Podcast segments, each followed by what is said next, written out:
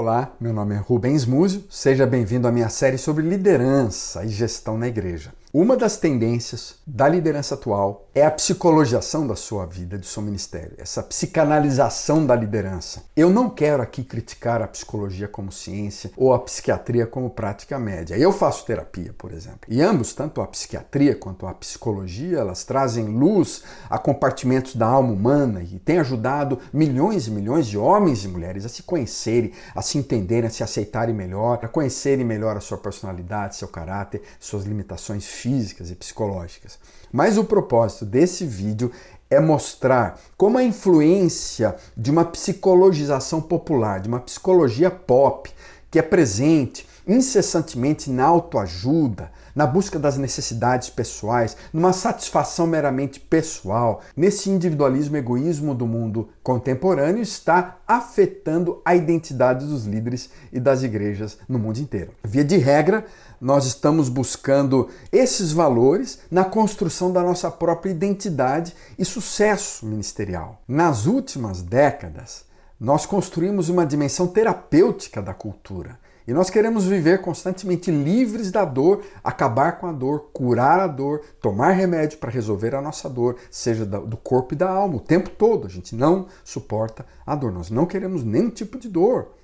E percebe-se então que nas últimas décadas há uma transição também dos modelos de igreja, do estilo de igreja, para uma igreja que não apenas se preocupe com a salvação em Jesus Cristo e com o céu, para uma igreja que também busque a felicidade, a alegria no mundo de hoje, na autossatisfação, na autorrealização nesse mundo. Há questões muito importantes e positivas com relação a isso, mas um dos problemas é essa obsessiva preocupação com a nossa saúde física e emocional, uma busca constante por uma vida livre de dor, como se fosse a maior necessidade da nossa geração. Essa busca constante por se sentir bem, isso acaba trazendo uma insegurança muito grande.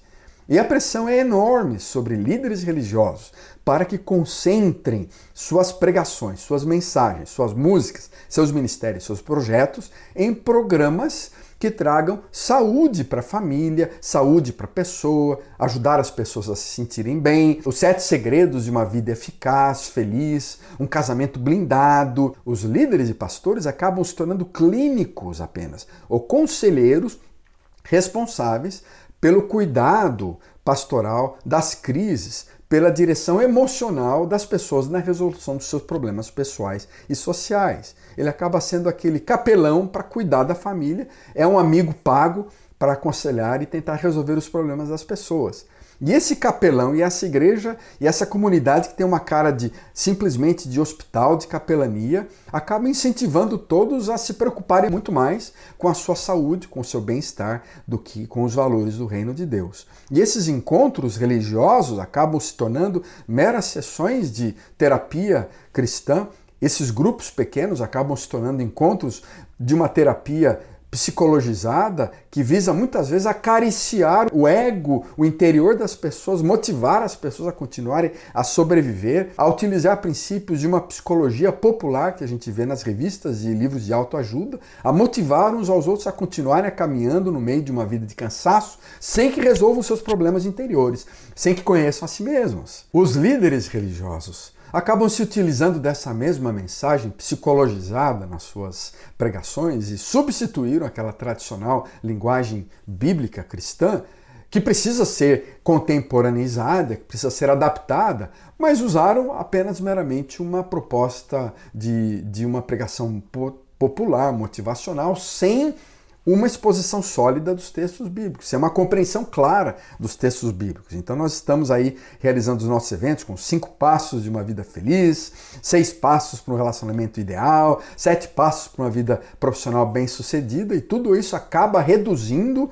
essa mensagem evangélica há uma moralidade, há passos que você precisa dar, há movimentos simplesmente que visam suprir necessidades pessoais e que enfraquecem frequentemente a nossa compreensão do verdadeiro amor de Deus. Então a mensagem de muitos desses líderes é que todos os problemas serão resolvidos, todas as suas necessidades serão supridas se você começar a frequentar a minha igreja, não é? Então essa mensagem acaba não explicando claramente qual é o conteúdo do discipulado da teologia da cruz, da, da, importância do que é realmente o sofrimento na Bíblia, do preço de ser um cristão, da compreensão da palavra, de uma interioridade em que percebe o lado dark, em que observa também questões que precisam ser transformadas e que faz uma boa autoanálise. E essa mensagem, então, psicologizada, acaba se tornando a linguagem da nossa comunicação. Eu não sou contrário ao uso da linguagem da psicologia como uma segunda língua para comunicar melhor, definir melhor circunstâncias espirituais, emocionais. Eu uso muito essa linguagem para compreender melhor as atitudes do coração, é, do que frequentemente alguns dos vocabulários teológicos que nós usamos no Brasil, que não fazem sentido, que precisam ser explicados. Mas o fato é que esse líder psicologizado, ele acaba, sem perceber, buscando meramente uma melhor autoestima como centro da existência acaba gerando graves problemas, distorções da identidade da própria comunidade cristã, e é uma tendência contemporânea de que essa comunidade religiosa, em termos de estar atrás de homens e mulheres que busquem, vivam uma saúde mental, acaba gerando pessoas extremamente vulneráveis às diversas crises do mundo extremamente vulneráveis ao moralismo, ao legalismo, porque não é mais aquela comunidade onde o amor de Deus, onde a filiação a Deus, onde somos irmãos e irmãs em Cristo. Rubem Amorés descreve o perfil de muitos desses evangélicos brasileiros quando ele levanta questões pertinentes. Olha que descrição.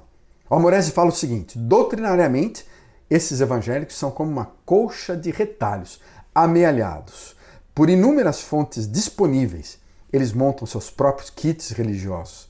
Esses cristãos, essas cristãs, são insubordinados, no sentido que não tem mais ninguém a quem eles consideram como superior, superficiais, social e doutrinariamente, inadmoestáveis, quem pode admoestá-los? Quem ousaria criticá-los? Extremamente vulneráveis em sua fé, sensíveis, porque falta a eles um lastro bíblico teológico consistente, são carentes do afeto verdadeiro, de colo comunitário. Ao mesmo tempo que se mantêm arredios, independentes, tentando preservar seu espaço, esses cristãos, esses evangélicos, são psicologicamente caóticos, depois de vários sofrimentos pessoais e rachas eclesiásticos, afetivamente deficientes, sempre machucados, inseguros, não conseguem confiar nos outros, e sérias dúvidas que se vale a pena prosseguir na fé. Não precisam de terapia mesmo, não precisam reencontrar o valor de Deus na alma, no coração. E uma vez essa liderança psicologizada faz com que a pessoa deixe de se preocupar